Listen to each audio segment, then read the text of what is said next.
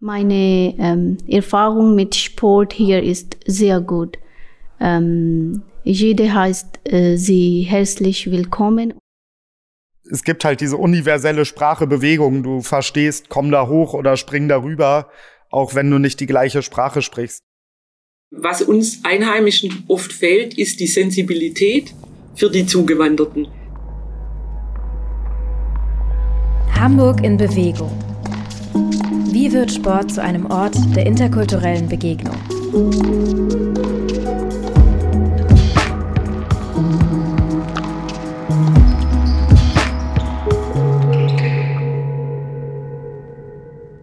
Vom geflüchteten Kind zur Olympionikin oder zum Fußballstar. Wir alle kennen diese Erfolgsgeschichten von Migrantinnen im Sport. Sie lassen sich einfach gut erzählen und sie scheinen auch irgendwo plausibel. Denn im Sport ist es eben leicht, sich zu verständigen, es kommt zu Begegnungen und zu gesellschaftlicher Teilhabe. Aber ist das alles wirklich so einfach, wie es klingt? Wie erleben Menschen mit Migrations- und Fluchtgeschichte denn Vereinsstrukturen hier in Hamburg und ist Sport tatsächlich ein Ort der interkulturellen Begegnung? Mein Name ist Sada Sehir und ich darf euch durch diese vierteilige Podcast-Reihe führen. Ich habe aber nicht alleine an diesem Projekt gearbeitet, sondern gemeinsam mit meinen KollegInnen Dukaile und Valeria Bachania Bilbao.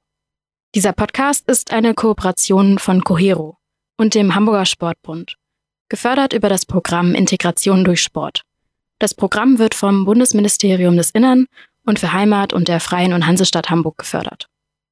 Wenn euch die Inhalte dieses Podcasts interessieren, dann abonniert auf jeden Fall auch unseren begleitenden Newsletter dazu. Den Link dazu findet ihr in der Folgenbeschreibung. Dort geben wir euch nochmal Einblicke in unsere Arbeit, unsere Recherchen und stellen nochmal unsere InterviewpartnerInnen vor. Wie bereits gesagt, wir werden in den nächsten vier Folgen auf unterschiedliche Aspekte blicken, mit SportlerInnen und Vereinsmitgliedern sprechen aber auch schauen, welche Antworten die Wissenschaft uns auf unsere Fragen gibt.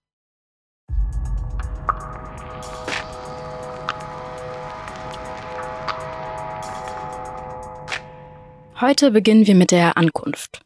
Können Sportvereine tatsächlich dazu beitragen, dass Migrantinnen oder Geflüchtete sich besser in Hamburg einleben? Ich habe dafür mit Duba Saima gesprochen. Ich bin Tuba und ich komme aus Pakistan in äh, 2019. Ich wohne hier in Eimsbüttel, Hamburg. Und ähm, ich habe eine Tochter, sie heißt Mira und sie ist schon drei Jahre alt. Ähm, ich habe den B1-Kurs äh, gemacht und werde jetzt B2-Kurs. Tuba hat mir erzählt, dass sie als Kind in Pakistan sieben Jahre lang Volleyball gespielt hat beim Hochsprung und auch beim Basketball war? Ähm, Sport ist äh, sehr wichtig, wichtig in äh, meinem Leben. Als ich ähm, aufs College ging, gab es nicht viele Möglichkeiten äh, zu spielen. Ähm, Hauptgrund davor war das äh, Spielverbot für Mädchen. Äh, dann in unsere mh, mm, Gesellschaft dürfen ähm, Mädchen überhaupt äh, nicht spielen. Nach unserer College-Zeit habe ähm, einige Mädchen ähm, Basketball spielt. Also bin ich ähm, jeden Tag mit ihnen zum Training gegangen. Äh, das war mh, mm, gar nicht so einfach, weil wir vor in äh, den Schule ähm, geübt haben.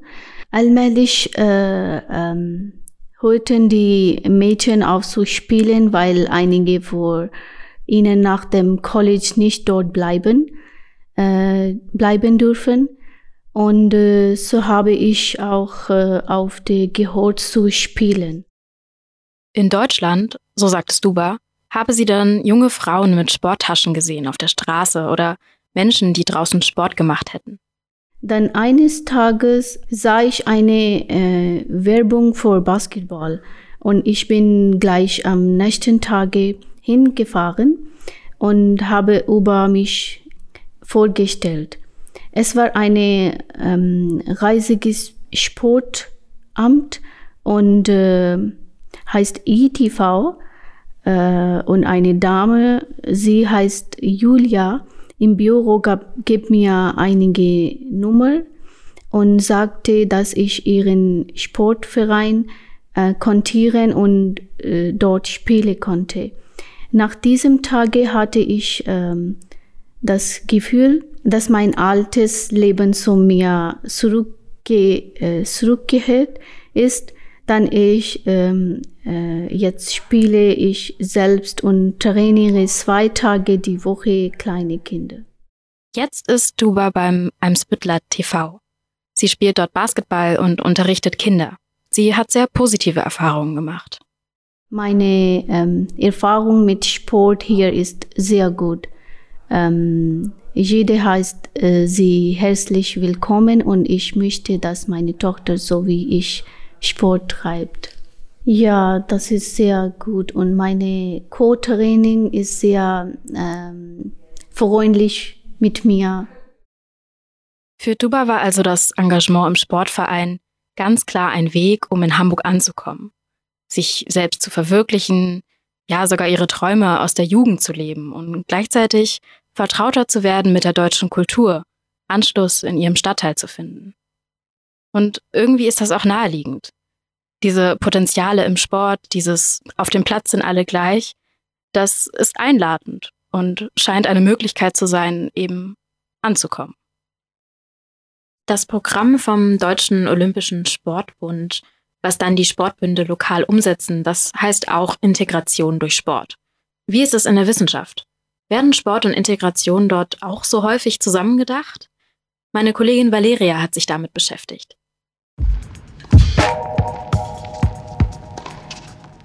Valeria, hi. Hi. Ähm, wie, wie ist das? Also ist es nur mein Eindruck, dass Sport und Integration immer so häufig Hand in Hand gehen oder ist das tatsächlich so, dass das auch in der Wissenschaft so häufig zusammengedacht wird? Also ich habe mir verschiedene Studien angeschaut, die sich unterschiedlich mit dem Thema auseinandersetzen und tatsächlich werden Sport und Integration oft zusammengedacht. Und dabei erwartet man einiges äh, vom Sport, wenn es um Integration geht. Ähm, davor geht, dass es soll Menschen dabei helfen, Kontakte zu knüpfen, Freundschaften zu schließen. Und im interkulturellen Kontext gilt Sport ja eigentlich als internationale und universelle Sprache, also die jeder verstehen kann mhm. und wo Menschen zusammenkommen. Und hier sollen auch Vorbehalte abgebaut werden und gegenseitiges Vertrauen gebildet werden, was auch hilft, dass die Menschen auch zusammenkommen und sich vielleicht auch nochmal besser an eine bestimmte Gesellschaftsform anpassen. Die Teilhabe äh, aber im Sport soll sich dann später wirklich auf dieses, diese Gesellschaft übertragen. So sollen die Netzwerken, die im Sport gebildet werden, auch äh, zum Beispiel bei dem Arbeitssuche nützlich sein oder im Bildungsbereich. Mhm. In unserem Kontext sprechen wir auch darüber, wie Sportvereine zur Integration von Menschen mit Migrationsgeschichte beitragen können. Ähm, was bedeutet denn Integration in diesem Kontext? Also das ist ja auch kein unumstrittener Begriff, sag ich mal. Also generell wird Integration unterschiedlich beschrieben in den verschiedenen Studien und auch unterschiedlich definiert. Es ist halt ein soziologisches Konzept, der eine komplexe Eingliederungsprozess beschreibt. Und allgemein wird Integration oft mit Anpassungserwartungen an eine Gruppe, an die dominante Gruppe in Zusammenhang gebracht. Aber das genau wird auch kritisiert. Dass es bei dieser Vorstellung um die Eingliederung geht, die nur in eine Richtung stattfindet. Und eigentlich geht es um einen gegenseitigen Austausch und dessen Ziel sollte eigentlich die gleichberechtigte Teilhabe in der Gesellschaft ermöglichen. Für den Deutschen Olympischen Sportbund geht es bei Integration um die selbstbestimmte und gleichberechtigte Teilhabe aller Menschen in ihrer Vielfalt. Und deshalb haben wir uns an diese Definition orientiert. Ja, wir haben auch zusätzlich dazu ja noch mit Christiana Schultchen gesprochen. Sie ist Programmleiterin von Integration durch Sport ähm, beim Hamburger Sportbund, der das quasi für den DOSB in Hamburg lokal umsetzt. Mein Name ist Christiana Schultchen. Ich bin seit jetzt fast oder mehr als 15 Jahre jetzt schon im Programm Integration durch Sport hier beim Hamburger Sportbund tätig. Ähm, ich bin in der Funktion der Programmleitung des Programms Integration durch Sport hier in Hamburg und meine ja, Hauptaufgaben ist letzten Endes die strategische Steuerung, die Gesamtkonzipierung dieses Programmes ähm, und natürlich auch die ja, Interessensvertretung nach draußen, die Sichtbarkeit dieses Programmes und letzten Endes ja ähm, im Prinzip die Gesamtsteuerung einfach äh, hier in Hamburg auch umzusetzen. Und sie hat uns auch noch mal erklärt, wie Sie den Integrationsbegriff nutzen. Wir gehen eher von der inklusiven Herangehensweise an diesen Begriff heran. Das heißt, wir haben ein partizipatives Integrationsverständnis. Es geht um gleichberechtigte Zugangsmöglichkeiten auf Augenhöhe. Es ist ein Prozess. Ähm, das heißt, wir sind überhaupt nicht ähm, auf dem wissenschaftlichen oder ursprünglich wissenschaftlichen Ansatzpunkt der Anpassung. Also das gar nicht, sondern es braucht wirklich ein Aufeinanderzugehen von beiden Seiten. Wir sprechen in diesem Podcast daher also auch eher über Teilhabe. Und es gibt Vereine, die sich dem genau annehmen und auf die Teilhabe aller setzen.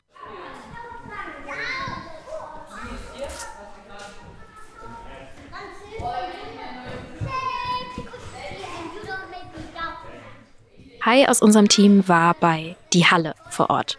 Eine Halle für Parkour und Freerunning, die durch den Verein Parkour Creation e.V. geführt wird. Dort hat Hai mit Sebastian Plog gesprochen. Ja, ich bin Sebastian Plog, mich nennen aber alle Batte. Ähm, ich bin Gründungsmitglied vom Parkour Creation e.V. und habe auch die Halle, also die Parkourhalle hier mitgegründet und dieser Tage bin ich aber nicht mehr im Vorstand, äh, sondern einfach Angestellter des Vereins und kümmere mich vor allem so um die Ehrenamtskoordination, betreue dabei auch unsere Projekte, also auch die Integrationsprojekte und äh, mache Fundraising. Die Halle gibt es seit 2017. Auf 600 Quadratmetern können SportlerInnen sich austoben, rennen, springen, sich auf Matten fallen lassen. Also ich glaube, dass Sport im Allgemeinen sehr förderlich für die äh, Integration ist und Parkour im Speziellen, nehme ich zumindest so wahr, ist halt so, dass sehr, sehr viele Menschen daran partizipieren können, auch wenn das auf den ersten Blick, wenn man so ein YouTube-Video sieht, jetzt nicht so niedrigschwellig aussieht, wenn die Leute da ihre Doppelsalti von Hausdächern ziehen. Ähm, aber im Endeffekt, wenn man es runterbricht, ist es ein sehr freier Sport. Jeder kann sich genau so ausdrücken, wie er oder sie möchte. Es gibt keine Regeln, es gibt keine Normen. Du kannst hier durch die Gegend springen, nur Salti machen, du kannst nur effiziente Hindernisüberwindungen machen, du kannst alles mit einbauen, tänzerische Sachen, Jonglage, was, wie du lustig bist. Und das bedingt natürlich, dass auch eine sehr große Bandbreite an Menschen sich hier integrieren kann. So ähm, und ich nehme die Parcours-Szene auch als sehr, sehr positiv war in dem Sinne, dass alle hier wirklich so akzeptiert werden, wie sie sind. Also du hast hier nicht so einen bestimmten Schlag Menschen, sondern alle kommen aus anderen Hintergründen, alle haben so ihre eigenen Hobbys und Vorlieben und ganz unterschiedliche Persönlichkeiten und irgendwie wird jeder und jede hier so akzeptiert, wie er oder sie ist. Insofern auch im Bereich Integration erschließt sich das ja, passt das sehr gut, finde ich. Sebastian findet, dass Sportarten wie Parkour, aber auch Sport im Allgemeinen große Potenziale bietet, um gesellschaftliche Teilhabe von Menschen mit Migrations- und Fluchtgeschichte zu fördern. Ich habe so das Gefühl, viel passiert die Integration hier einfach so, dass man gar nicht so sehr ein Projekt machen muss, um die Leute zu integrieren, sondern vielleicht eher die Projekte macht, um die Leute überhaupt erstmal hierher zu bekommen. Und wenn man dann erstmal hier ist, passiert das halt über den Sport und ich denke, es passiert in vielen Sportarten quasi automatisch. Also es, ähm, es gibt halt diese universelle Sprache Bewegung. Du verstehst, komm da hoch oder spring darüber, auch wenn du nicht die gleiche Sprache sprichst. Und dadurch ergibt sich das hier sehr, ja, fluide von, von, von selber. ja.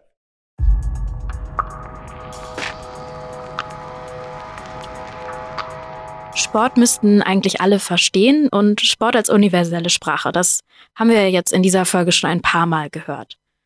Ist das denn so? Und wie kommen diese Menschen überhaupt zu diesen Orten? Sind sie zugänglich genug? Dazu haben wir mit einer Wissenschaftlerin gesprochen. Ich bin äh, Christa Klein-Dinstachey und bin emeritierte Professorin für Sportpädagogik an der Universität Bielefeld. Und eines meiner wichtigsten Forschungsgebiete ist die Integration von Migrantinnen und Migrantinnen in den Sport, insbesondere den organisierten Sport. Christa werdet ihr häufiger im Podcast hören, denn sie hat uns begleitet und uns immer ihre wissenschaftliche Einordnung zur Seite gestellt. Vereine sind ja prinzipiell offen, aber der Zugang ist mit Barrieren versehen, nicht jetzt finanziell oder ähm, irgendwie, ähm, dass man da nicht rein darf. Nein, die Vereine sind ja quasi Satzung offen, aber es gibt eben, sagen wir mal, unsichtbare und zum Teil auch unausgesprochene Barrieren. Und diese Barrieren führen eben dazu, dass Menschen sich nicht willkommen fühlen, sich vielleicht nicht repräsentiert fühlen und nicht wissen, ob das ihr Ort ist. Auch Duba, ähm, die wir am Anfang der Folge gehört haben, die Basketball spielt in Hamburg, sie hat ja sehr gute Erfahrungen gemacht. Trotzdem erzählt sie davon, dass es sehr schwierig war, Informationen über den Zugang zu Sportvereinen zu bekommen. Obwohl sie zum Beispiel gut Englisch spricht. Ich habe leider nicht Informationen bekommen über Sportangebot. Es wird viele Leute aus Pakistan und anderen Ländern geben, die wie ich spielen wollen, aber aufgrund ähm, fehlender Informationen nicht teilgenommen können. Sportabteilungen ähm, sollten auch auf Englisch werben, damit neue Spieler besser zu informieren. Wenn Informationen eben nicht bereitgestellt werden, dann fehlt eben der Zugang. Aber auch das Wissen, denn es gibt ja auch unterschiedliche Vereinskulturen, unterschiedliche Kultur im Sport in den Herkunftsländern, die eben ganz anders aussehen können, als sie es in Deutschland ist. Man muss im Gespräch bleiben. Ich glaube, das ist ganz wichtig. Und ähm, was uns Einheimischen oft fehlt, ist die Sensibilität für die Zugewanderten, dass sie sich oft gar nicht trauen, auf uns zuzugehen und um was zu fragen oder um Hilfe zu bitten. Ein Zitat war beispielsweise, ähm, wir würden gern mehr in die Gespräche einbezogen werden. Wir trauen uns oft nicht, selber was zu sagen, aber wenn einer kommen würde und sagen würde, sag mal, was meinst denn du zu dem und dem? Dann würde ich schon was sagen. Das ja. ist, glaube ich, den wenigsten bewusst. Diese ja. aktive Einbeziehung. Es bedarf also einen aktiven Schritt von Seiten der Vereine, um auch diese Menschen für sich zu gewinnen. Und nur wenn ein Verein auf die äh, Migrantenfamilien zugeht und erklärt, was da abläuft und welche positiven Effekte auch so ein Engagement haben kann, dann funktioniert das. Das können aber bisher nur die wenigsten Vereine leisten. Das ist sehr personalintensiv. Ähm, und dann kommt die nächste Geschichte, die damit zusammenhängt dazu. Ähm, man fürchtet auch Grenzziehungsprozesse. Also ich trete ungern als Person mit Migrationshintergrund in, einen, in eine Organisation ein, von der ich schon weiß, es sind überwiegend ähm, Deutsche drin. Von meiner Ethnie sowieso so gut wie niemand, andere Migranten auch nicht. Was erfahre ich da, ähm, sagen wir mal, an Etikettierung, du bist anders, du bist fremd, dem will man sich nicht so unbedingt aus, gern aussetzen. Fassen wir also nochmal zusammen. Dass Sport zur Integration von Menschen mit Migrationsgeschichte und Fluchtgeschichte beitragen kann, das wird sehr oft angenommen und auch bestätigt. Es gibt viele Potenziale, das gesellschaftliche Aufeinanderzugehen, wenig sprachliche Barrieren und Identifikation zum Beispiel mit dem Stadtteil oder der neuen Kultur. Aber natürlich gibt es auch Hürden. Informationen sind nicht immer zugänglich und es braucht eben ein aktives Zugehen der Vereine auf diese Menschen. Wie gehen Vereine damit um? Wie sehen sie ihre eigenen Vereinsstrukturen und spiegeln diese die Vielfalt unserer Gesellschaft wider? Das alles hört ihr in der kommenden Folge. Da sprechen wir über Diskriminierung, über Rassismus und Klassismus im Sport. An der Sportlandschaft würde ich sagen, dass das schon sehr auffällig ist von, von den Strukturen, ähm, dass es halt nicht, dass es nicht so ist, dass Menschen mit Rassismuserfahrung äh, BIPOC, schwarze Menschen überall gleich vertreten sind. Also es reicht nicht, einen Ball in die Mitte zu werfen und zu sagen, okay, alle sind integriert. Also da muss schon mehr passieren. Und auch im Sport gibt es auch Tendenzen von Diskriminierung, von Hass, von Gewalt. Also wir sind ja ein antirassistischer Sportverein und ähm, für Antirassismus im Sport ist es auf jeden Fall sehr hilfreich, wenn es einen gesellschaftlichen Antirassismus gibt. Also wenn das in den letzten Jahren hat sich verbessert, würde ich sagen, in Deutschland, aber ist noch lange nicht, nicht da, wo es sein sollte. Also.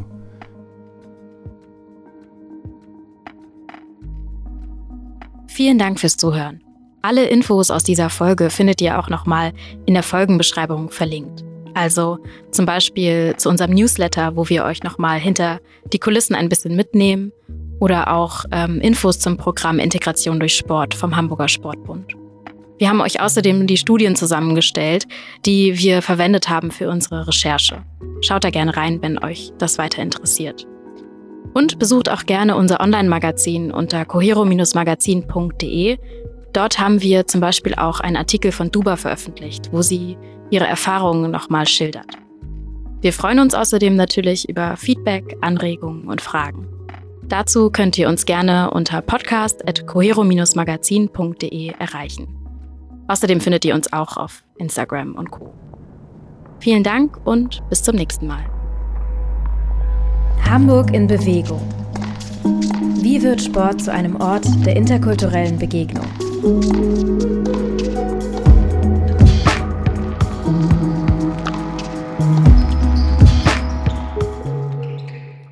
Ein Podcast von Cohero in Zusammenarbeit mit dem Hamburger Sportbund. Redaktion Valeria Bachania Bilbao, Dukaile, Sara Zahir. Schnitt und Ton Anne-Josephine Thiel. Sounddesign Christian Petzold.